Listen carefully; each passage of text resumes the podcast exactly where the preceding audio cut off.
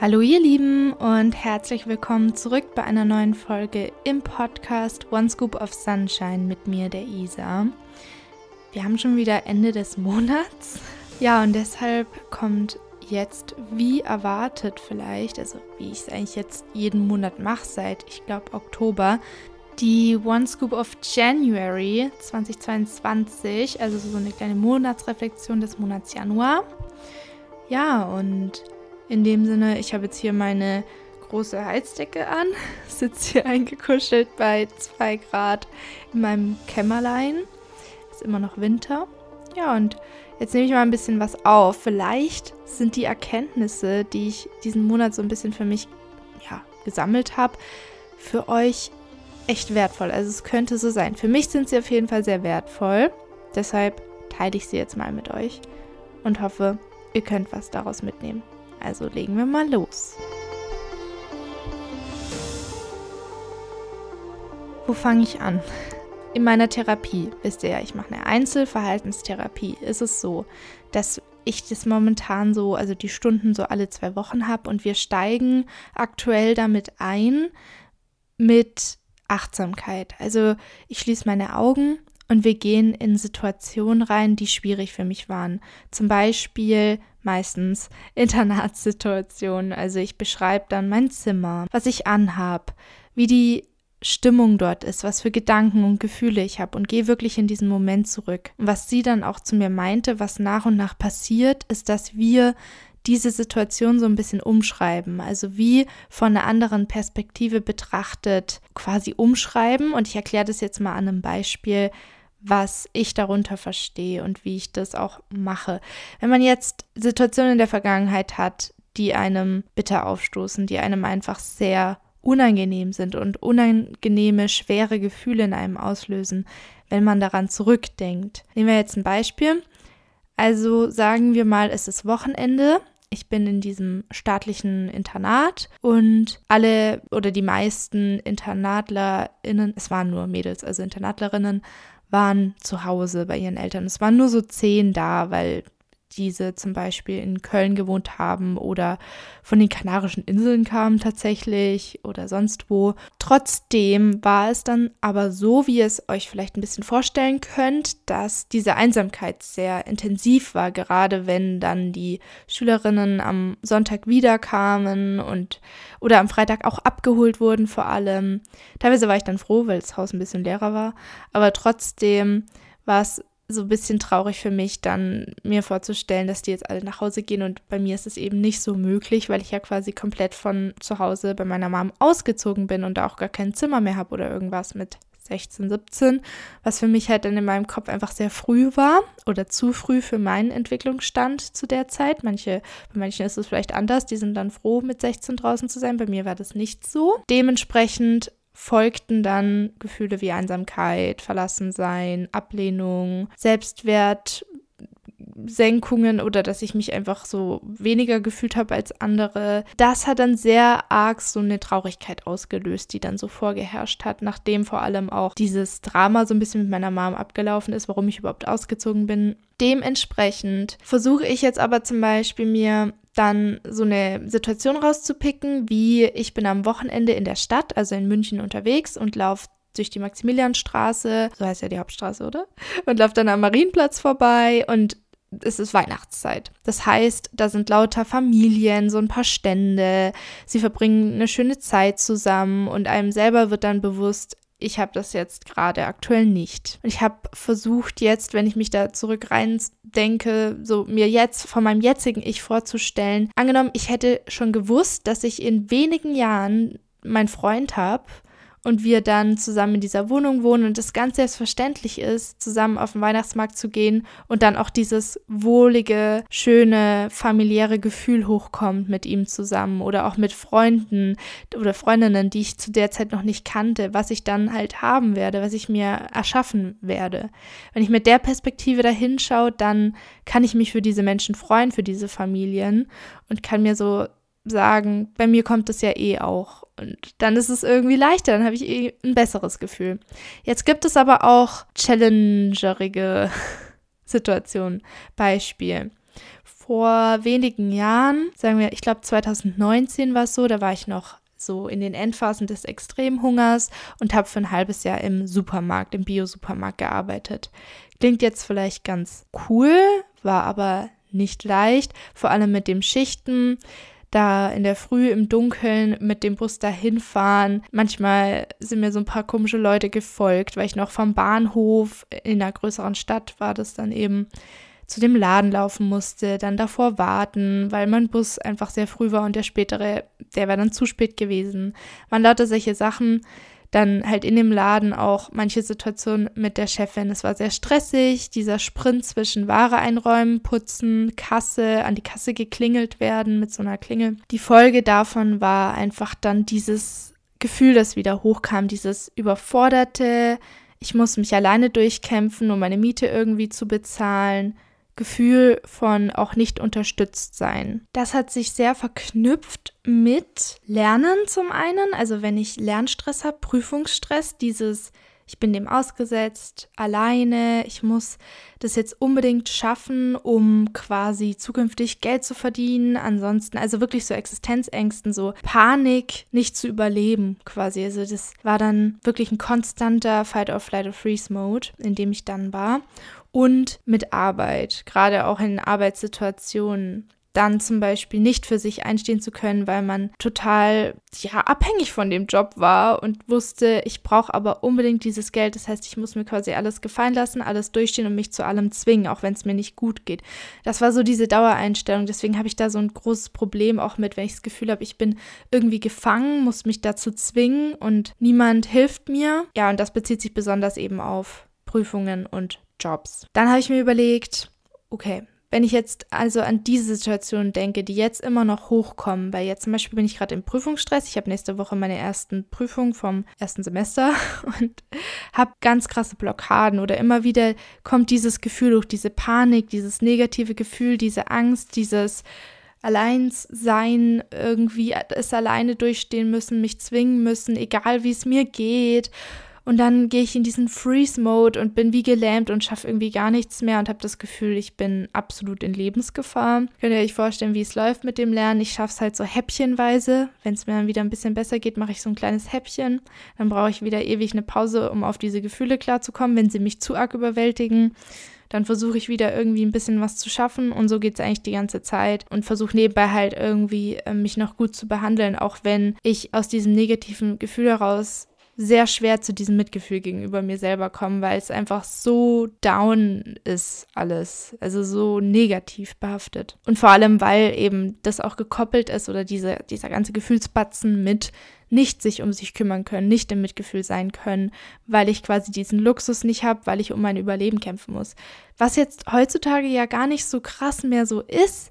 Ich wohne ja jetzt mit meinem Freund zum Beispiel in der Wohnung, wir teilen uns die Miete, die Situation ist eine ganz andere, aber mein Körper hat es irgendwie noch nicht so ganz verinnerlicht oder trotzdem schießen noch immer dieselben körperlichen Reaktionen so hoch oder laufen automatisch ab. Als nächstes habe ich mir dann überlegt, wie kann ich das zum Beispiel umschreiben, wie kann ich da anders drauf schauen. Das ist schon sehr viel schwieriger. Wenn ich jetzt aus meiner jetzigen Situation versuche, in diese Situation zurückzudenken und mir dann zu sagen, dass es ja jetzt anders ist, dass es anders kommen wird, dass da Absicherung kommt, ist trotzdem immer dieses Misstrauen dem Ganzen gegenüber da. Das Misstrauen, dass es vielleicht doch nicht klappt, dass es vielleicht doch nicht so ist, wie ich denke und dass mir doch wieder der ganze Boden unter den Füßen weggerissen wird und dass alles eigentlich nicht so ist, wie ich denke, dass es ist. Also ist ein bisschen schwer zu erklären, aber wenn man es, glaube ich, vielleicht einmal erlebt hat, dass man so alles verliert, quasi umzieht, sein Zuhause verliert oder verlassen muss, oder ich habe es ja selber entschieden, aber trotzdem war es auch teilweise irgendwie gezwungen und dann auch noch Verluste erlebt von Beziehungen, dann auch noch die Erstörung irgendwie loslassen muss, weil extrem Hunger und Leidensdruck, dann auch noch nicht mehr richtig lernen kann, was eigentlich die Sache war, an der man sich immer festgehalten hat, weil man wusste, wenigstens kann ich diese Noten schaffen, die mir dann später helfen werden, wodurch ich mich auch aufwerten kann. Aber mein Kopf hat einfach nicht mehr richtig funktioniert. Ich konnte einfach nicht mehr denken. Essstörung und ist ja auch voll verständlich. Das alles war dieser Identitätsverlust, war dieses den Boden oder den Füßen weggezogen bekommen und dieses Hinterfragen von, was ist eigentlich die ganze Zeit real gewesen und was war vielleicht auch fake. Das hat mich extrem geprägt. Auch dann in Neuseeland unterwegs zu sein und da nochmal einen kompletten Schiff zu haben von, jo, wie komme ich jetzt klar? wo kann ich schlafen, was habe ich eigentlich an Nahrung, was mache ich, wenn ich zurückkomme nach Deutschland. Mein Heimatort war immer sehr verbunden mit mir.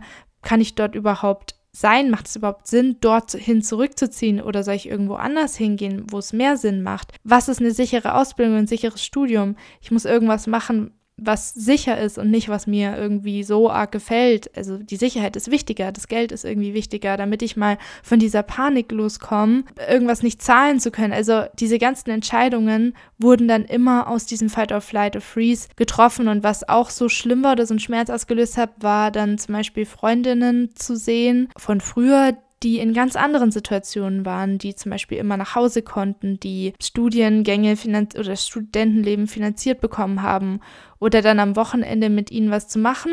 Und für sie war es ganz klar, zum Beispiel das Geld, das sie sich erkennert hatten, für Alkohol auszugeben oder für Feiern.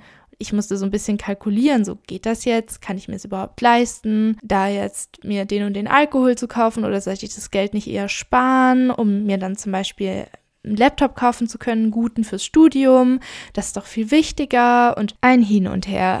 Also einfach Wahnsinn, in was für einer Parallelwelt man sich dann irgendwie fühlt und teilweise auch ausgegrenzt, vor allem wenn niemand anderes um einen herum, was ja auch gut ist und was mich auch gefreut hat, aber teilweise hat es dieses Einsamkeitsgefühl noch verstärkt. Selbst als sich dann die Situation langsam geändert hat und ich mehr Sicherheit hatte, war ich weiterhin in diesem Gefühl drin und misstrauisch war ich weiterhin in dieser Panik drin, in dieser Existenzangst. Es ging einfach nicht mehr weg, weil ich immer mich beschützen wollte vor dem Moment, wo es eventuell wieder sich komplett ändert, wo eventuell sich doch rausstellt, dass das alles nicht so war nicht richtig so war, dass das alles mir wieder genommen werden kann und ich nichts dagegen machen kann, ich keine Kontrolle darüber habe. Also ihr seht schon, Unmacht und Kontrolle, Geld, wirklich physische Existenzangst auch, ist ein Level, das nochmal was anderes ist und wo sich auch irgendwie festsetzt. Und ich kann nur, ich kann es mir nicht mal richtig vorstellen, aber wenn ich zum Beispiel auch an Flüchtlinge denke, wo es alles nochmal so ist, aber halt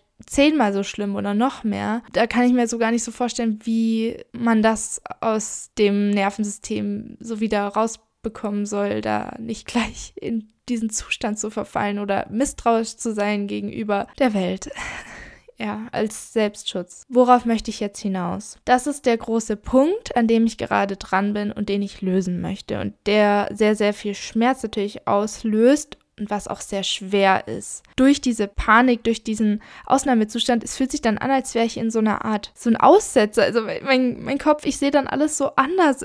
es ist schwer zu beschreiben, aber diese Panik ist so übermächtig, diese Angst ist so übermächtig. Ja, und es kann sich halt über Stunden oder Tage ziehen, gerade wenn sowas ansteht wie Prüfung oder dann auch das Praktikum. Also Prüfungen, Job. Genau die zwei Punkte. Deshalb möchte ich da natürlich schauen, weiterhin logisch zu denken und mir zu sagen, was real ist, mich daran festzuhalten, mich irgendwie zu erden, mir immer wieder vor Augen zu führen, dass es nicht so ist. Und trotzdem ist es so schwer, weil mein Kopf immer mich beschützen will und sagt, das kannst du dir auch noch mal hundertmal sagen, aber ich bleibe misstrauisch.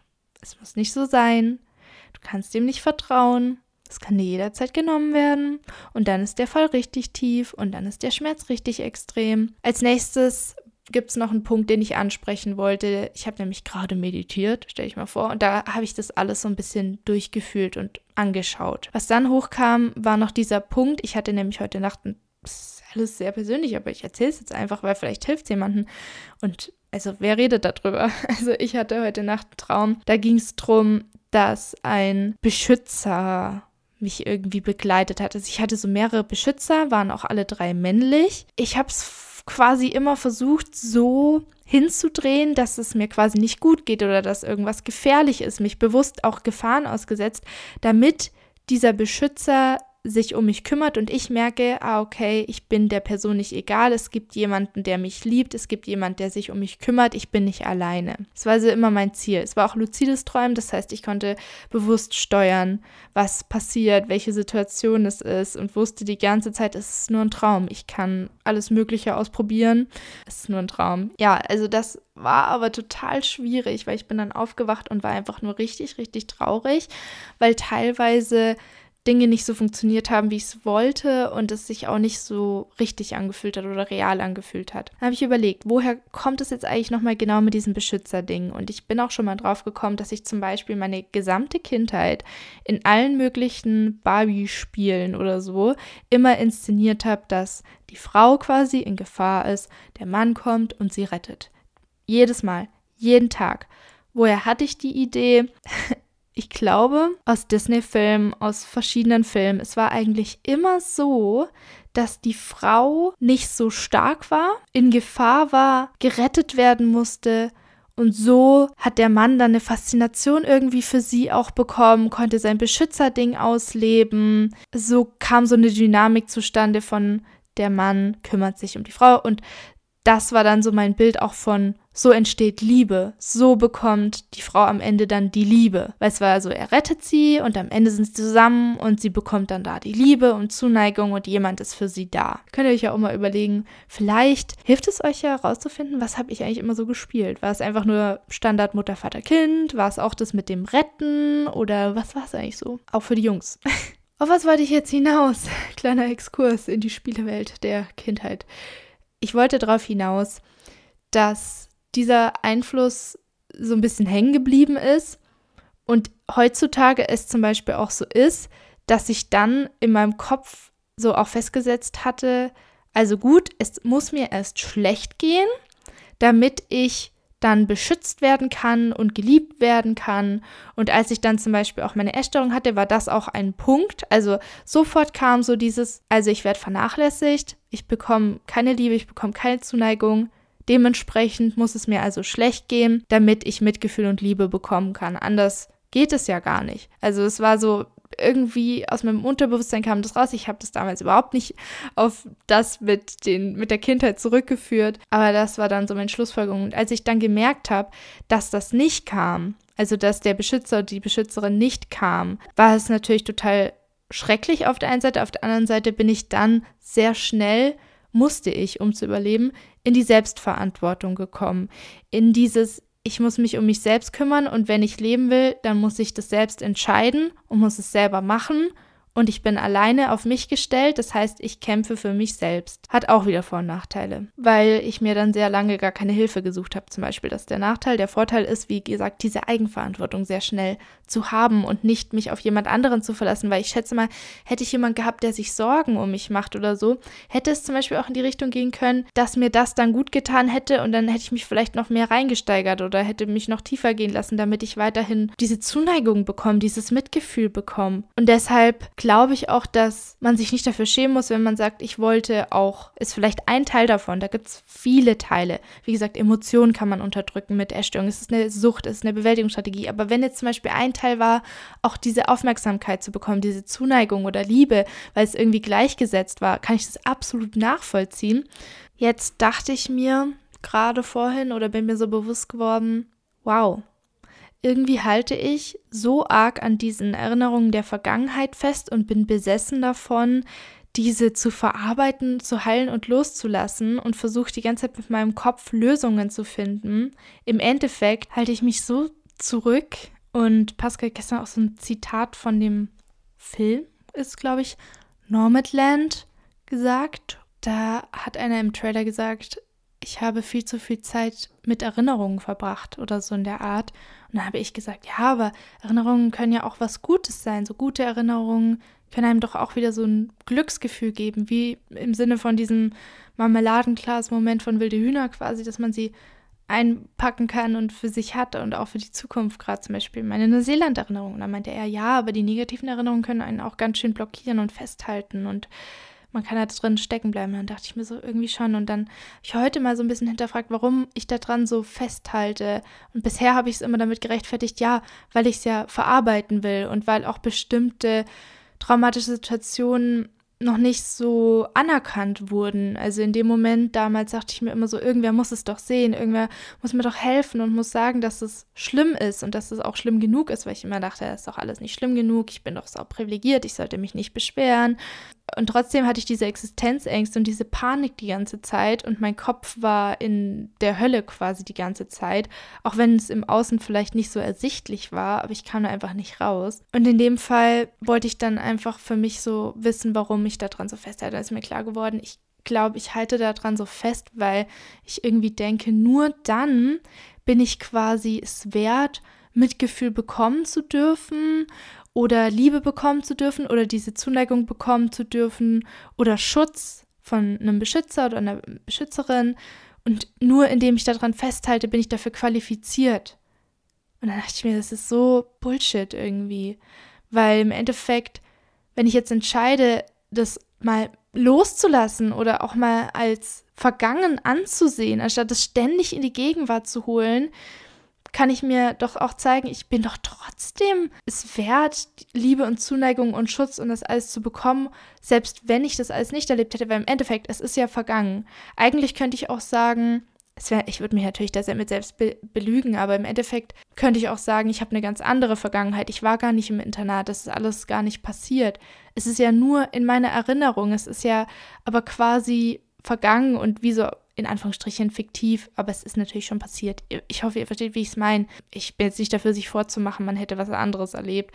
Bei dem Umschreiben geht es eher darum, die Sachen, wie sie passiert sind, so zu nehmen und von einer anderen Perspektive anzuschauen, weil sonst würde man sich selber, wie gesagt, belügen, wenn man sagt, das ist gar nicht passiert. Aber gleichzeitig möchte ich halt ein bisschen mehr loslassen und mir dann auch sagen, ich bin trotzdem in der Gegenwart immer es wert, alle Aufmerksamkeit von mir selber, von anderen, alle Zuneigung, alle Liebe, allen Schutz zu bekommen, auch wenn ich das quasi gar nicht erlebt hätte. Das ist keine Qualifikation, dass man dann Mitleid bekommt oder, oder Liebe. Also das ist für mich so immer dieser Wunsch. Ich glaube, es beruht auf diesem Wunsch, nachträglich noch das Gefühl zu haben, so jetzt bist du endlich sicher, jetzt bist du endlich beschützt, dass quasi jemand um die Ecke kommt und mir sagt, jetzt kannst du dich ausruhen, jetzt kannst du dich entspannen, jetzt ist alles gut.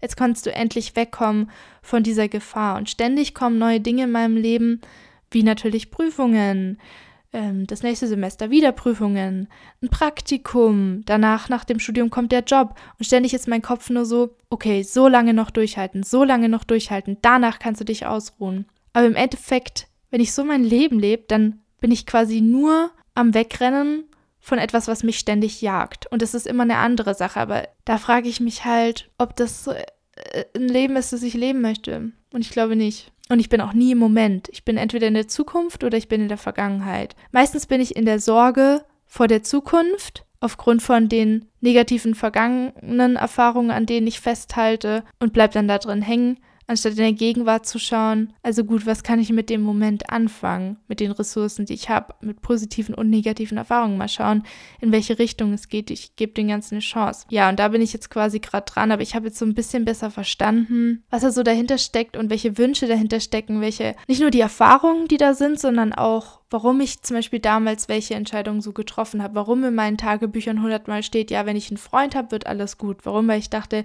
das ist dann der Beschützer und dann fühle ich mich sicher und kann mich endlich entspannen. Aber selbst als ich dann einen Freund hatte, kam ich null in die Entspannung und konnte dem Ganzen immer noch nicht vertrauen. Selbst nach jetzt fünf Jahren Beziehung bin ich immer noch ständig in diesem Fight or Flight or Freeze. Es kommen dadurch auch tausende Erwartungen an den Freund oder die Freundin, wollte ich auch nochmal hinzufügen, was der Beziehung nicht gerade gut tut.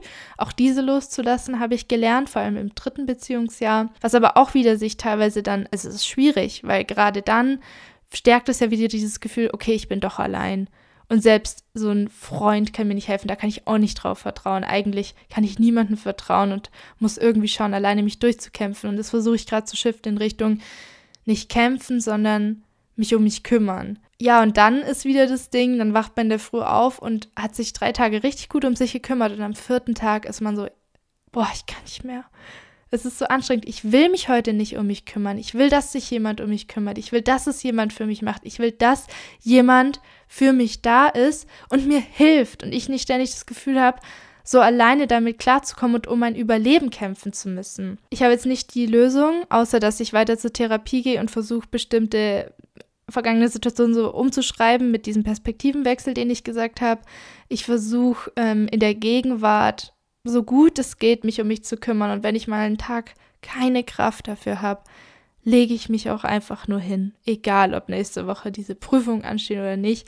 Aber manchmal habe ich einfach keine Kraft, weil es zieht Kraft, ständig sich um sich zu kümmern, obwohl man das Bedürfnis hat, dass es jemand anderes macht, weil man es nicht genug bekommen hat. Es zieht Energie, es ist anstrengend und es ist auch überhaupt nicht selbstverständlich, dass man es schafft, während es für andere vielleicht eher selbstverständlich ist. Für mich ist es dann total anstrengend, weil ich ja ständig das im Hinterkopf habe, dass ich es nicht hatte und dieser Schmerz ständig hochkommt. Ich habe ständig Träume davon, dass jemand da ist und will dann nicht aufwachen. Ich will einfach weiter in diesen Träumen bleiben, wo diese Person da ist und ich dieses Gefühl habe, sicher zu sein und ein bisschen in die Entspannung kommen. Ich habe ganz lange versucht, das wegzudrücken.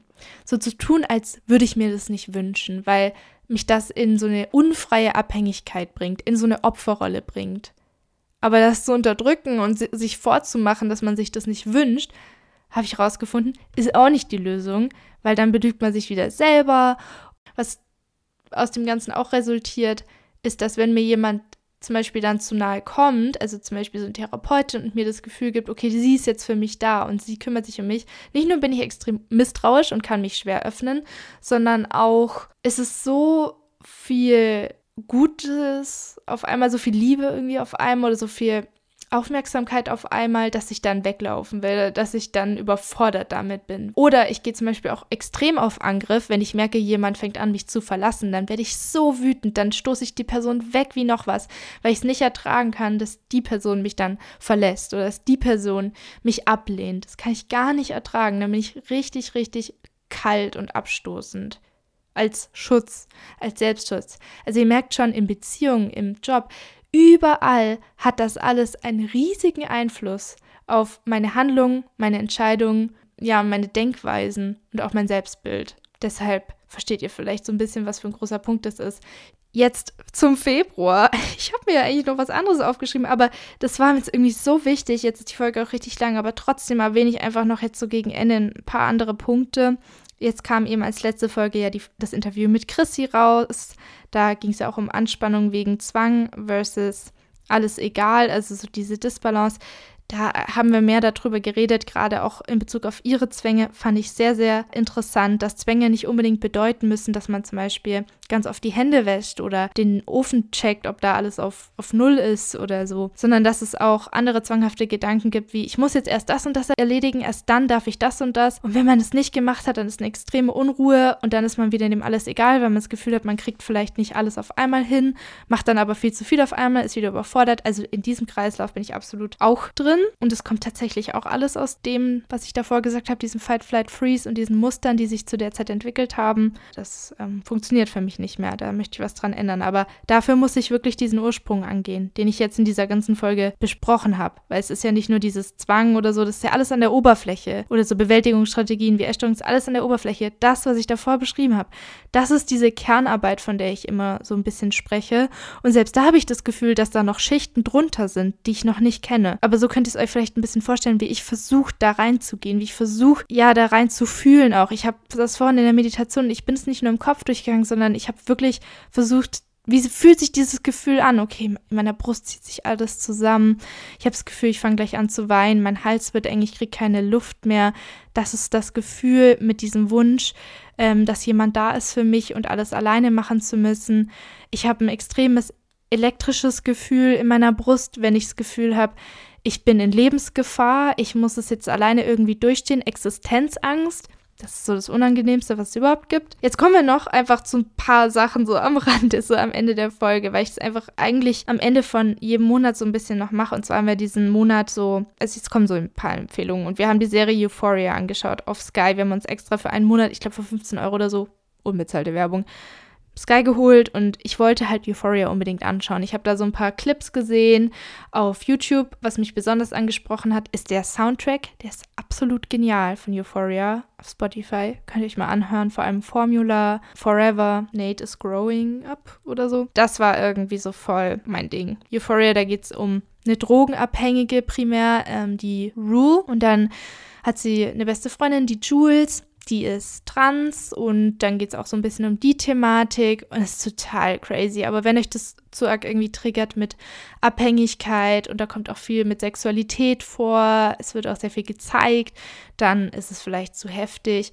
Mich hat die Serie total gefesselt und ich fand vor allem, ich fand sie so ästhetisch. Ich achte immer auf so Cuts und Kamerabewegungen und Schnitte und Übergänge und Effekte und die Serie ist wirklich sehr, sehr, sehr gut gemacht, was das angeht. Es war, glaube ich, auch tatsächlich eine der erfolgreichsten HBO-Serien nach Game of Thrones. Dementsprechend höre ich gerade auch viel den Soundtrack an. Filmen haben wir Dune angeschaut. Ist ein ganz guter Film. Ist erst der erste Teil raus, auch auf Sky. Und der ist mit Jason Momoa so ein bisschen. Ah ja, Zendaya war auch wieder dabei, also die von Euphoria.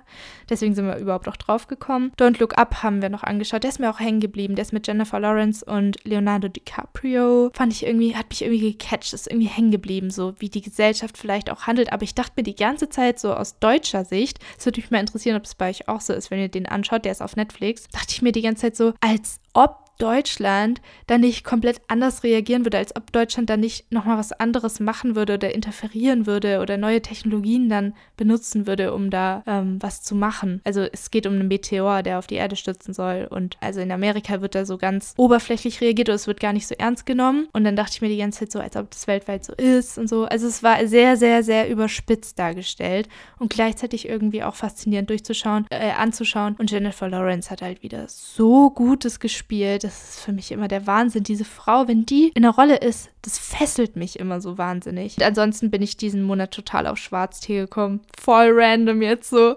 Schwarztee mit Sojamilch oder Hafermilch. Voll mein Ding irgendwie wieder, so von 0 auf 100. Äh, vielleicht wollt ihr mal wieder einen Schwarztee probieren mit Hafermilch oder Sojamilch. Vielleicht habt ihr es noch nie probiert. Einfach so eine random Info aus dem Februar noch, um das Ganze ein bisschen aufzulockern nach den ganzen ernsten Themen jetzt. Ja, genau. Alles andere habt ihr vielleicht in meiner Story mitbekommen, dass ich so ein bisschen gekocht habe, Rezepte vom Jamie, Jamie Oliver Veggies Kochbuch ausprobiert habe. Ich habe die Neuseeland-Reihe beendet im Podcast. Ich habe gestern mal wieder einen Vlog hochgeladen, vorgestern, auf YouTube. Krass. habe ich auch gar nicht geplant gehabt. Ja, und habe jetzt noch meine letzte Therapiestunde bei meiner Gruppentherapeutin morgen. Das waren so alle Infos. Ansonsten wisst ihr jetzt so ein bisschen, was bei mir abgeht, was bei mir gefühlsmäßig und im Kopf abgeht, weil wenn ich jetzt einfach nur sage in meiner Story, die Prüfungen belasten mich. Es ist nicht so einfach. Ich glaube, also da steckt so viel dahinter. Ich kann das eigentlich nur in so einer Podcast-Folge irgendwie erklären. Und selbst jetzt habe ich das Gefühl, da fehlt noch das und das und das und der Punkt. Und das habe ich noch nicht erzählt. Also es ist einfach voll komplex, aber das ist so der Kern, der mich am meisten belastet. Falls ihr euch damit identifizieren könnt, I'm sorry, aber vielleicht fühlt ihr euch ein bisschen mehr verstanden oder könnt es nachvollziehen. Vielleicht habt ihr auch aus diesem Aufmerksamkeitspunkt ein bisschen was für euch gezogen. Vielleicht habt ihr auch das mit dem Beschützer-Ding. Vielleicht kommt es auch bei euch aus so Serien, die ihr in der Kindheit angeschaut habt? Oder vielleicht habt ihr das auch immer nachgespielt? Und wenn ja, dann haben wir jetzt mal drüber geredet. dann habe ich es euch jetzt mal erzählt. Dann sind wir mal auf den Punkt eingegangen. So, jetzt ist die Folge auch lang genug. Ich wünsche euch alles Liebe und einen guten Start in den Februar. Jetzt ist dann bald, ja, wird es jetzt bald wieder etwas wärmer, so ab März, April, denke ich mal. Bis dahin schaffen wir es einfach noch gut, so uns so gut wie es geht um uns zu kümmern, würde ich mal sagen. Ja, für uns selber einfach. Ein herzliches Namaste, bis zur nächsten Folge. Eure Isa.